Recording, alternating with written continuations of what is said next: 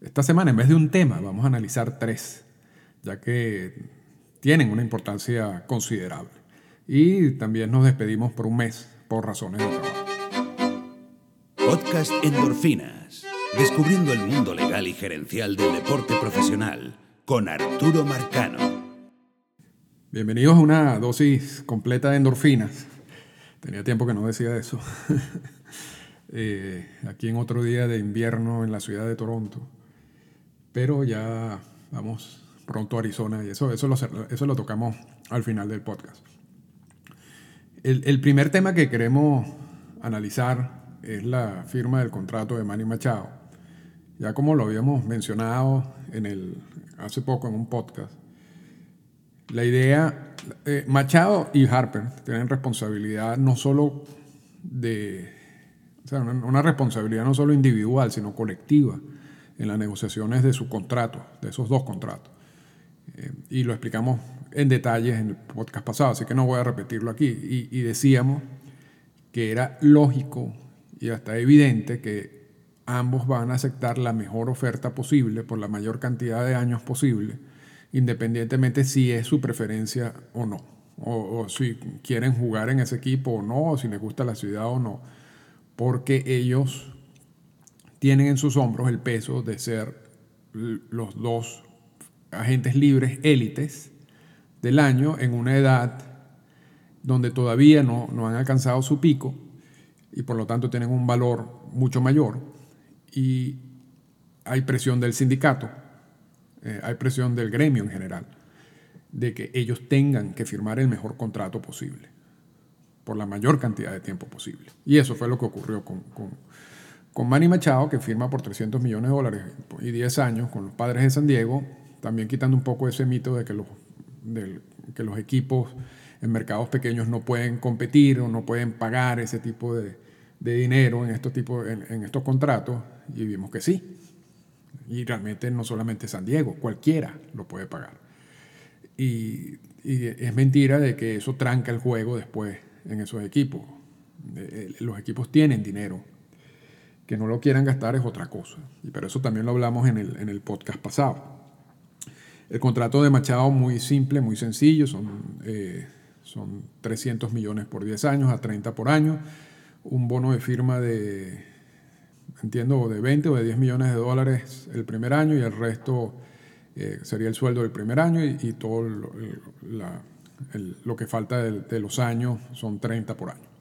O sea, no, no, no hay nada allí que destacar. Tiene una opción de salida luego de 5 años que, que realmente se incluye en estos contratos, quizás eh, esperando de que vaya a cambiar un sistema, el sistema de, del, del, CBA en el 2021, y que eso pueda abrir la posibilidad de que equipos estén más motivados a gastar dinero.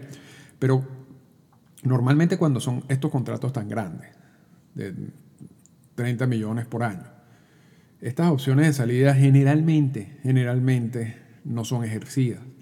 ¿Por qué? Primero, en el caso de Machado, si lo, son cinco años, tendría 31 años. Ya a los 31 años, él estaría en una edad donde todas las estadísticas te dicen que ya su pico pasó. Y lo que, está y lo que viene después de los 31 años es un descenso en su tanto ofensiva y especialmente también en la defensiva. Entonces, es poco probable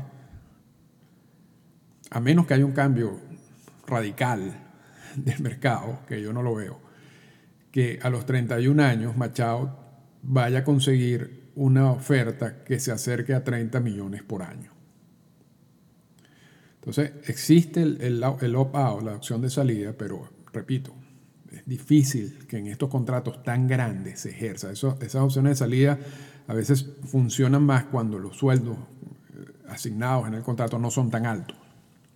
Pero en este caso, y, te lo vimos recientemente con David Price, lo vamos a ver con Stanton. Eh, hay, hay, muchos de estos contratos que tienen opciones de salida que no se ejercen porque realmente en el, el, mercado no está pagando esa cantidad de dinero. Más, más el factor edad, porque no es el factor talento. Si, si estuvieras hablando de que Machado en 5 años tendría 28 años, 27 años, Entonces allí se habría una duda de que si a esa edad, todavía con amplio, o sea, con, con, la posibilidad de, de, de, seguir aportando a un nivel élite, más allá de élite, eh, el mercado esté, sea capaz de darle más dinero, sí, sobre todo si se cambia el CBA. Ahí habría ciertas dudas, pero el problema con estas opciones de salida es, es que la edad cuenta. Y tanto en el caso de Machado como en el caso de cualquier otro. Así que, pero eso, eso era en términos generales es su contrato. Ahora, quería destacar realmente, y a veces me voy por la, por vertiente, quería eh, destacar dos puntos importantes sobre el contrato de Machado. Hay, hay un, un punto que siempre, siempre sale en Twitter o en discusiones de Twitter. Yo, yo digo Twitter porque es la red que uso, yo no uso Facebook. Y es los benditos seguros de los contratos. Entonces, cuando se lesiona un jugador de un contrato de estos de, gran magnitud, siempre existe la interrogante si está asegurado el contrato o no está asegurado el contrato. Y hemos visto a veces gente que dice todos los contratos están asegurados, eso es una gran mentira. Eh, también hemos visto gente que, que, habla de seguros y no, realmente no, no hay seguro. Eh, eh, es, un, es, un, punto donde, por, por, la misma naturaleza de la transacción, porque muchas veces estos seguros se asumen y no se dicen, es más que todo una, una, una política interna del, del equipo. Hay equipos que tienen la política de no firmar seguros por lo menos Toronto es uno de esos equipos, de, no adquirir seguro, para, que, para proteger. ¿Qué es lo que te da el seguro? Y ese es el otro punto. Seguro, en teoría, si el, si el jugador se lesiona estando en esos contratos largos y onerosos de 10 por 300 millones de dólares, el seguro te puede ayudar, ayudar a cubrir parte de ese contrato. Pagar esa parte de ese contrato para que el equipo no tenga que hacerlo. ¿okay? Pero, por supuesto, tú tienes que comprar el seguro. Y eso implica un, dinero que tú tienes que gastar. Pero además de eso, además de eso, el seguro te impone unas condiciones y te impone unas reglas. Es decir, tiene que, para que el seguro entre y pague, eh, la, lesión tiene que ser una lesión comprobada por gente del seguro. Ah, es decir, tú tienes que conseguir una serie de pasos que no son fáciles, porque el seguro tampoco es bobo y va a empezar a pagar porque, porque tú no lo tienes asegurado.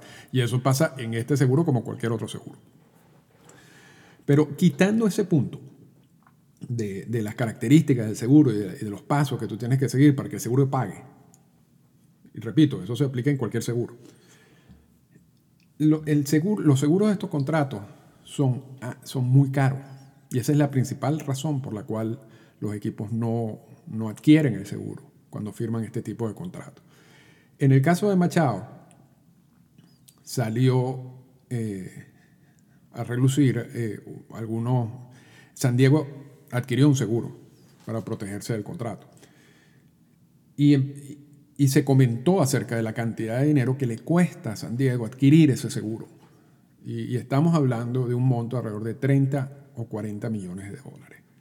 Es decir, que San Diego, además de la inversión de 300 millones de dólares en, en el sueldo de, Machado por los próximos 10 años, tiene que pagar entre 30 y 40 millones de dólares para asegurar ese contrato.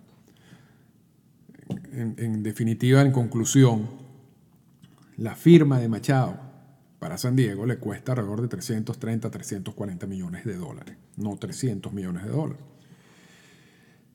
Y repito, además de que tú adquieres que gastas esos 30, 40 millones de dólares, ahora tienes que seguir todas las instrucciones que te va a dar el seguro para ver cómo ellos pagan, que eso es otro punto. Y yo creo que eso lo tocamos en el... Sí, lo tocamos en, la, el podcast de David Wright y de Prince Fielder. Eso está en un podcast pasado. Entonces, son 30 o 40 millones de dólares por, eso, por ese contrato. Por eso es que muchos equipos no les gusta pagar y prefieren asumir el riesgo y contar con que la medicina y todos los avances de la medicina hacen que, que, estos jugadores se mantengan bien durante esos 10 años y no vayan a tener que eh, perder ese dinero. Básicamente en caso de que ocurra una lesión grave. Ahora, el, otro punto también que, que, se toca en las redes sociales en general sobre este tipo de contratos es qué cantidad de dinero, esos 300 millones de dólares, le queda realmente a Mario Machado cuando tú descuentas impuestos. Y eso depende de, de dónde firme y de qué estado. O sea, hay, lo que son los impuestos federales y los impuestos locales, si se quiere, y, son, son distintos, depende del estado. Hay estados que no tienen impuestos locales, eh, hay otros estados que tienen altos impuestos locales.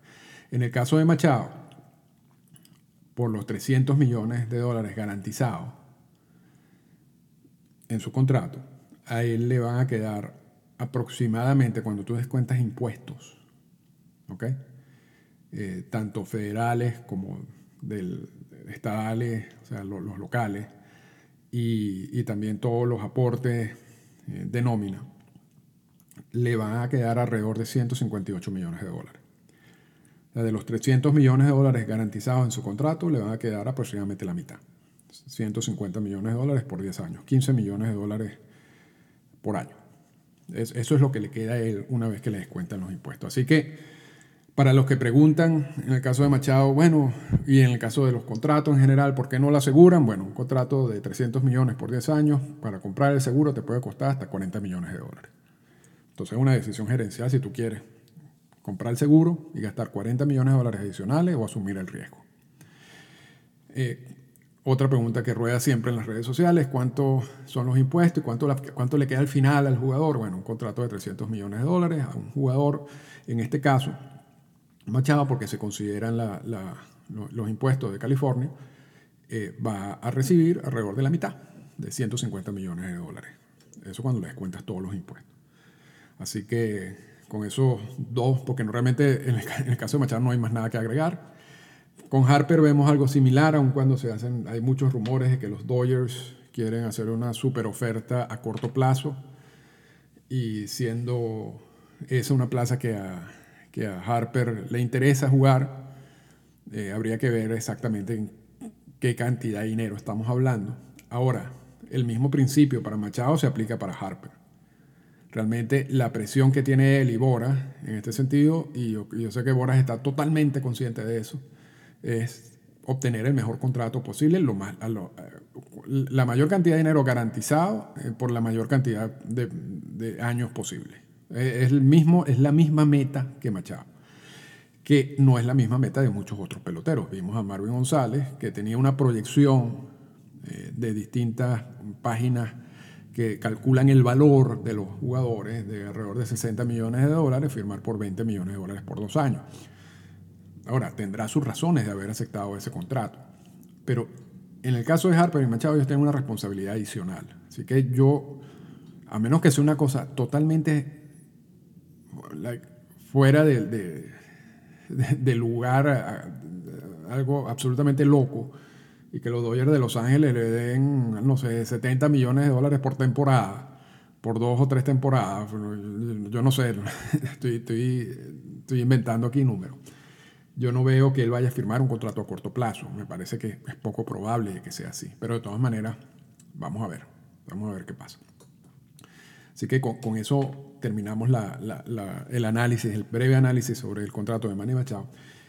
Y hemos visto eh, recientemente, y estoy hablando recientemente, no este año, hemos visto recientemente en los últimos dos años, cómo los jugadores que estaban bajo control les interesa o les conviene o les parece más atractivo eh, sentarse y firmar una extensión de contrato que esperar a ser agentes libres. Porque como antes, como agente libre, tú maximizabas tu valor, porque tenías a todos los equipos apostando por ti. Cuando tú estás negociando una extensión, tú solamente estás negociando con un solo equipo. Pero como ha cambiado el mercado, tanto, sobre todo después de la, última, de la firma del último convenio laboral, la opción de firmar extensiones tiene interés. Incluso, incluso hay casos en los cuales jugadores firmaron extensiones y se les criticó. Y le criticaron eso, ese hecho de haber firmado las extensiones. Porque cuando tú firmas una extensión, lo que quiere, vamos, vamos por el principio. ¿Qué es lo que es una extensión? Y esto es importante para manejar estos términos. La, vida de un pelotero se divide en dos partes, si se quiere. Los seis años, los primeros seis años de servicio no son temporada. Pueden pasar nueve temporadas para que el jugador acumule seis años de, de servicio y eso depende de miles de factores, por ejemplo, que lo bajen a AAA. En los primeros seis años de servicio, él está bajo control del equipo. Es decir, él tiene una relación solamente con el equipo que lo firmó. Y esa relación va año tras año. Cada año las partes se, se, sientan y se firma un acuerdo. Lo que pasa es que los primeros tres años, esos años de servicio, no hay que negociar nada porque el jugador tiene derecho a recibir el sueldo mínimo y más nada. Los tres años, o pueden ser cuatro si es un Super 2, eh, los últimos tres años o cuatro, eh, puede ir a un arbitraje salarial. Y sería un árbitro quien decida el sueldo de ese jugador. Pero es una relación uno a uno. Cuando culminan esos seis años de servicio, el jugador se declara agente libre. Y ahí no tiene ninguna de estas limitaciones de los años de control. Son como dos universos paralelos. ¿Okay? El universo que estamos nosotros ahorita y en el cual están todos los agentes libres es un, un universo que se rige por las mismas leyes de la física. ¿okay? El universo que rige a los peloteros en, de, años de control se rige bajo otras leyes de la física, distintas a las de nosotros. Entonces, tú no puedes analizar los años de control con lo que tú sabes de los agentes libres, porque es una cosa que no tiene nada que ver con lo otro. ¿okay? Entonces, ¿qué es lo que pasa? Jugadores en años de control, para evitar eso, ese dinero en esos seis años, mientras él estaba bajo control del equipo, el, el dinero que ellos ganan es garantizado, pero cada año. No hay un dinero garantizado a largo plazo. Y lo vimos con José Fernández cuando fallece José Fernández.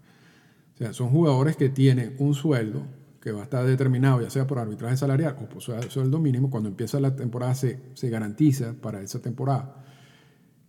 Pero esa, esa obligación contractual solo llega ese año. Es decir, que si ese jugador se lesiona, se muere en una temporada, el equipo no tiene ninguna otra obligación contractual con ese jugador monetaria. Entonces, muchos jugadores saben lo difícil que es estar en las grandes ligas y saben que cualquier cosa puede pasar, una lesión grave eh, o algo peor como la muerte. Entonces, existe el incentivo de que estando tú bajo control, tú le digas al equipo, mira, yo quiero negociar mis años de control, lo que me quedan de mis años de control. Y también a cambio te doy unos años de lo que sería mi agencia libre, mi, mis años de agente libre. Entonces, un jugador, por ejemplo, que le faltan dos años de control, dos años de arbitraje, puede firmar un contrato por cuatro años. Dos años de control más dos años de lo que podría haber sido eh, sus, dos años, sus primeros dos años de agente libre. Eso es una extensión, porque el equipo tiene control sobre el jugador y, el, jugador no tiene otra alternativa. Y lo que hizo el equipo fue garantizar, garantizarle un dinero al jugador en el contrato y también agregar más control. Esta vez no a través de, de la figura de años de control, sino esta vez a través de la figura del contrato. Es decir, solamente le quedan dos años de arbitraje, dos años más de control. Ahora el equipo va a tener cuatro años de control, dos que ya tenía, más los dos adicionales que no iba a tener porque el jugador se iba a declarar agente libre. Entonces, el equipo extiende el control del jugador a través de este contrato.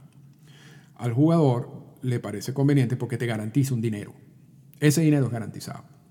Es decir, le pasa algo al jugador, tú puedes eh, tú, tienes, tú vas a recibir ese dinero, pase lo que pase. Y lo vimos con Jordano Ventura. Que, que, que y, ahí está el, el, podcast sobre esto.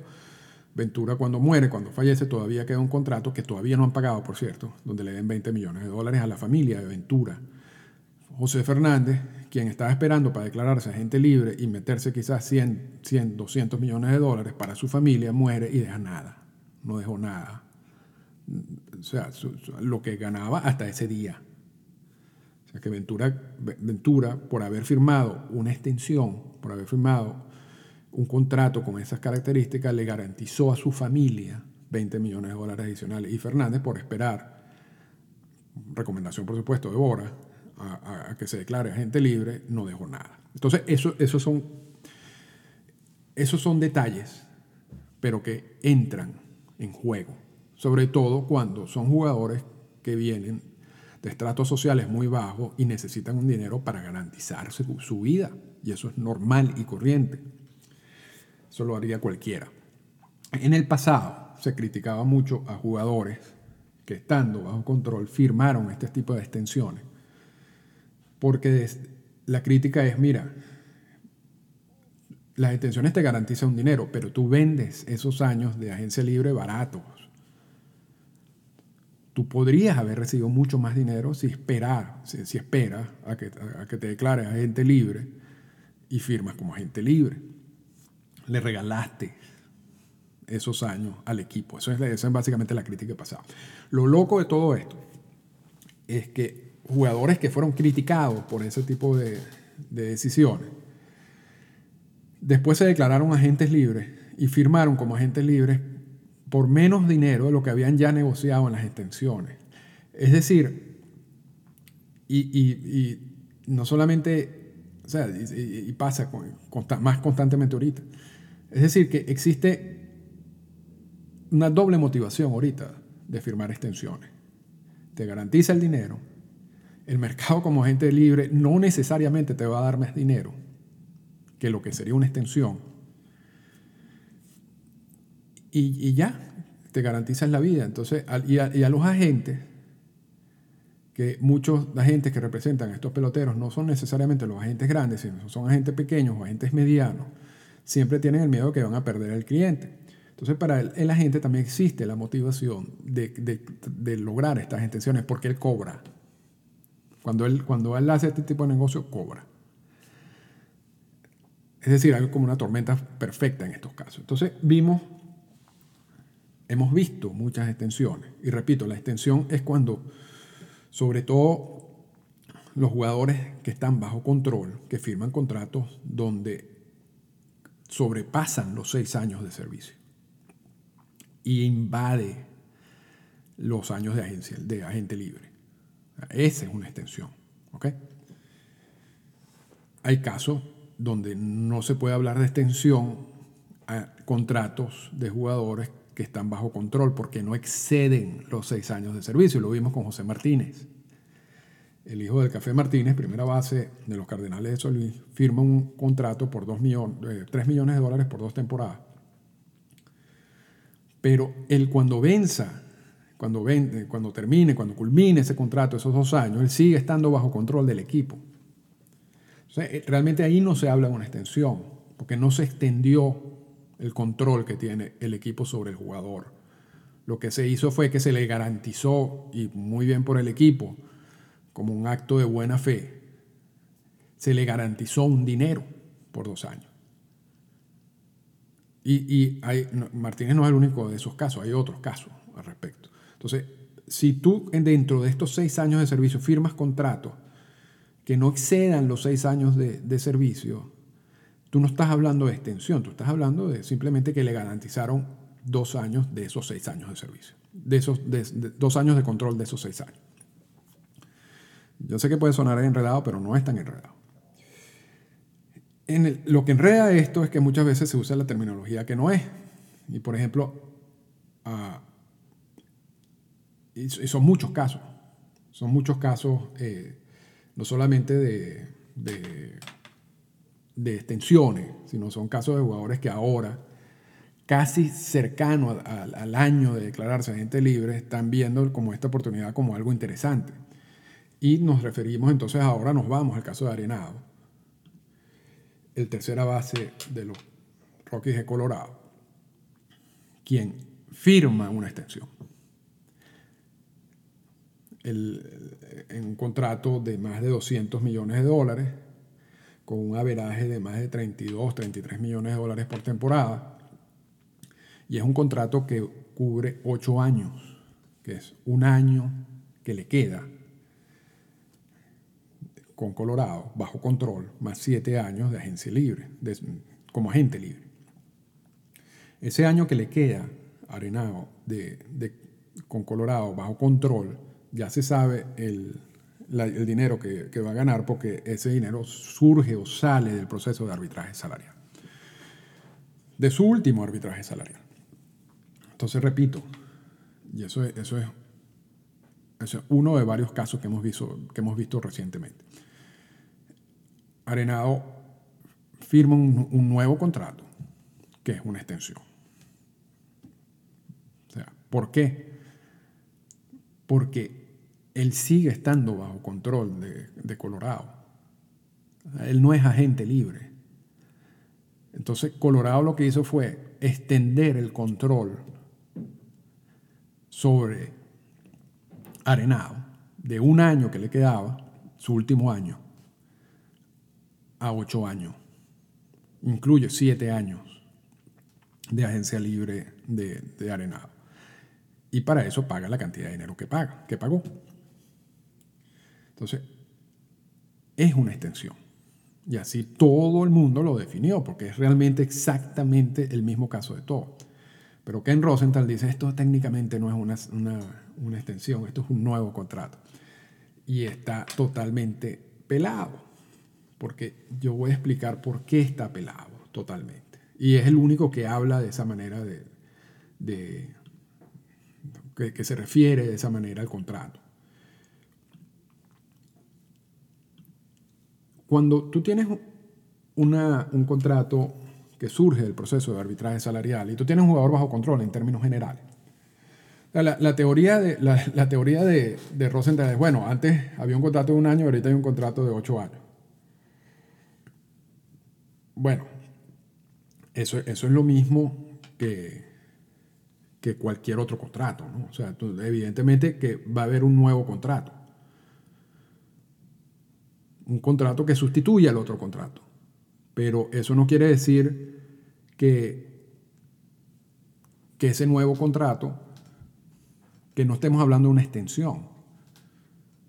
Claro que hay un nuevo contrato. O sea, antes había una relación de un año y ahorita hay una relación de ocho años. Eso se tiene que estar reflejado en un nuevo contrato.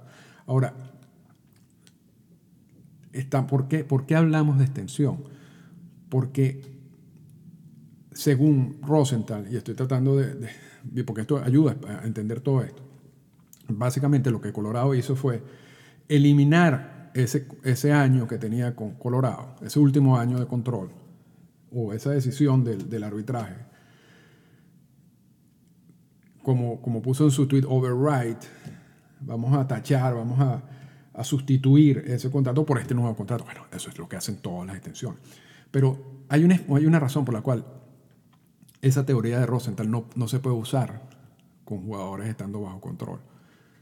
Y es que si tú tienes una relación contractual ya establecida con un jugador estando bajo control, que pueda surgir del proceso de arbitraje, ya sea yendo a arbitraje o, o evitando el arbitraje, y lo vimos con el caso de Ezequiel Carrera, y pueden revisar el podcast, tú no puedes anular ese contrato para sustituirlo por otro.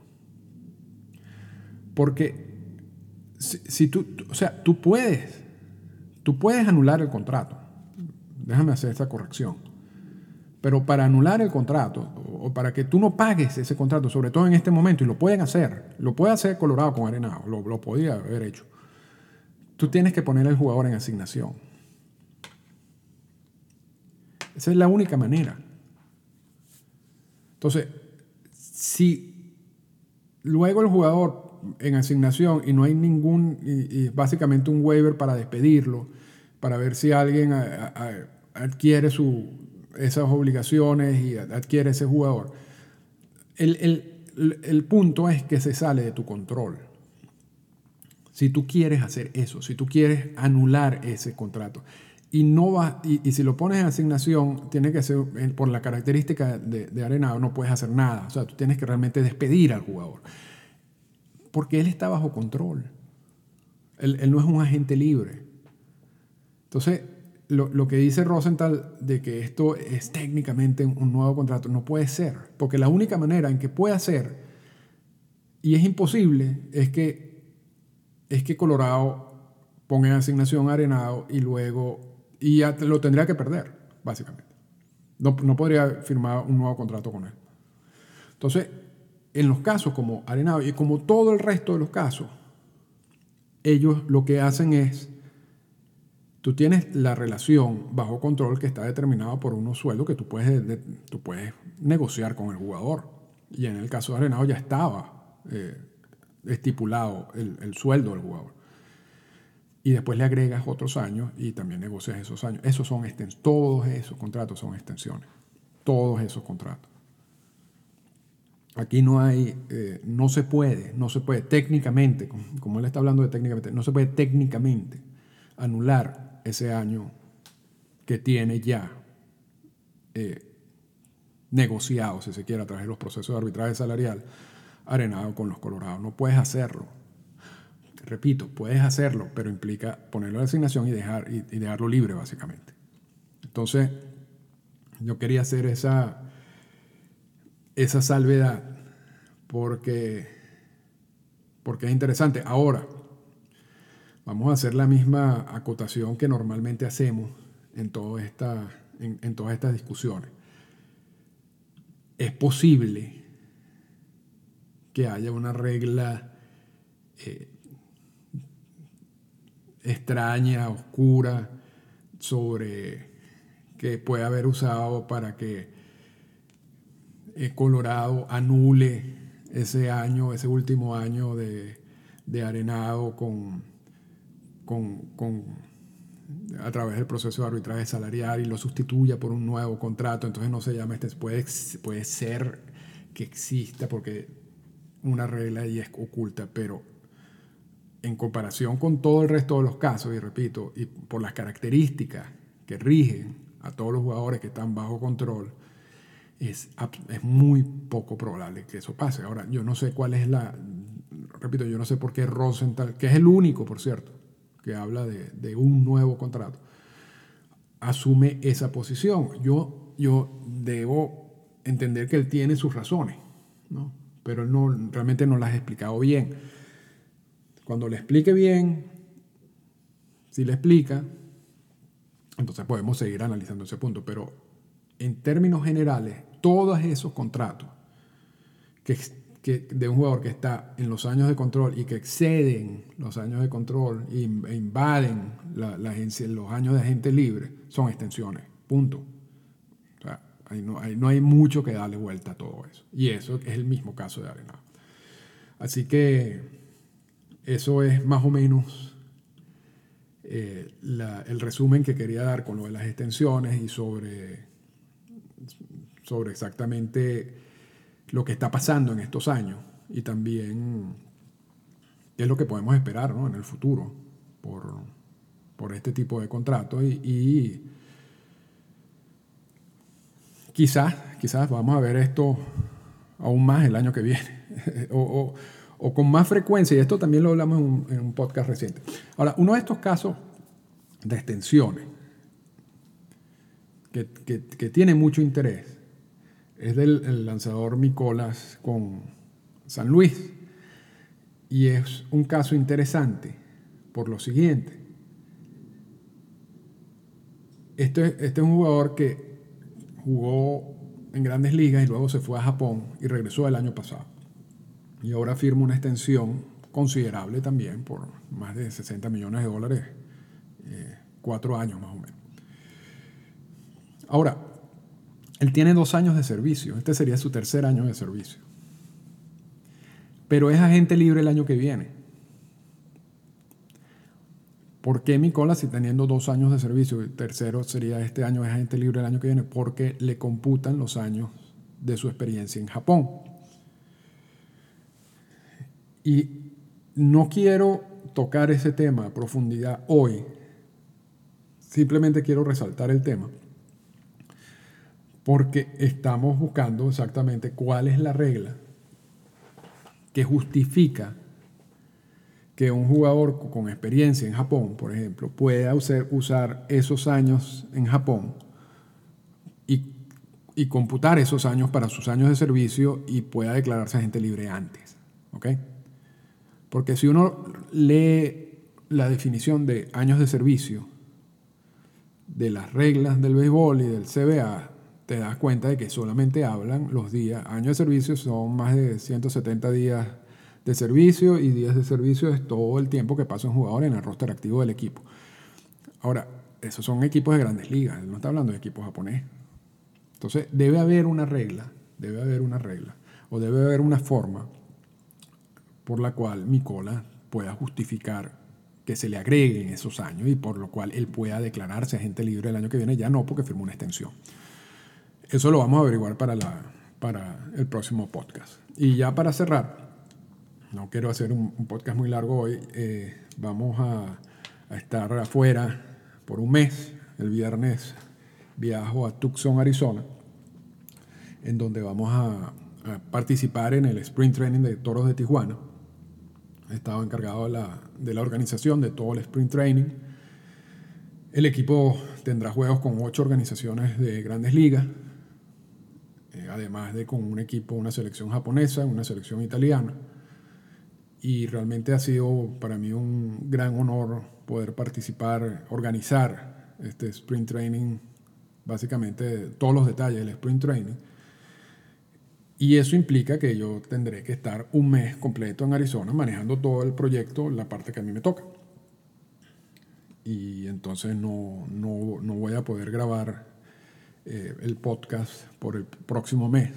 Así que hoy nos despedimos por un mes sé que vienen muchas noticias, incluso hoy cuando me levanté hay una, una, contrapropuesta de las grandes ligas al sindicato sobre los cambios que pueden hacer para mejorar el ritmo de juego, pero también incluye algunos cambios sobre la utilización del roster en respuesta de lo que Tony Clark le había mandado antes y que hablamos en la semana pasada. Eh, hay, otros, hay otros temas interesantes, pero eso va, tendrán que esperar uh, un mes. Y de todas maneras, bueno, me mantengo activo por Twitter, cualquier cosa, cualquier comentario lo haría por Twitter. Eh, quiero agradecerlo de nuevo por su audiencia. Los últimos podcasts han recibido, han, sido escuchados por una gran cantidad de personas y eso lo agradezco mucho. Además que normalmente ya cuando, cuando son estos temas, la gente busca el podcast y la, y la gente busca quizás las explicaciones que doy sobre el área eh, legal y contractual para entender lo que está sucediendo. Y eso también lo agradezco. Así que nos escuchamos en un mes. Tienen este mes para escuchar los otros podcasts que están ya disponibles. Hay ciclos, está el ciclo del de los comisionados, están los ciclos de los convenios laborales, todos los convenios laborales analizados, uno a uno hasta el momento. Y eh, hay distintos temas también eh, históricos gerenciales o legales en cada uno de los podcasts. Así que los invito este mes a ponerse al día y nos escuchamos en un mes.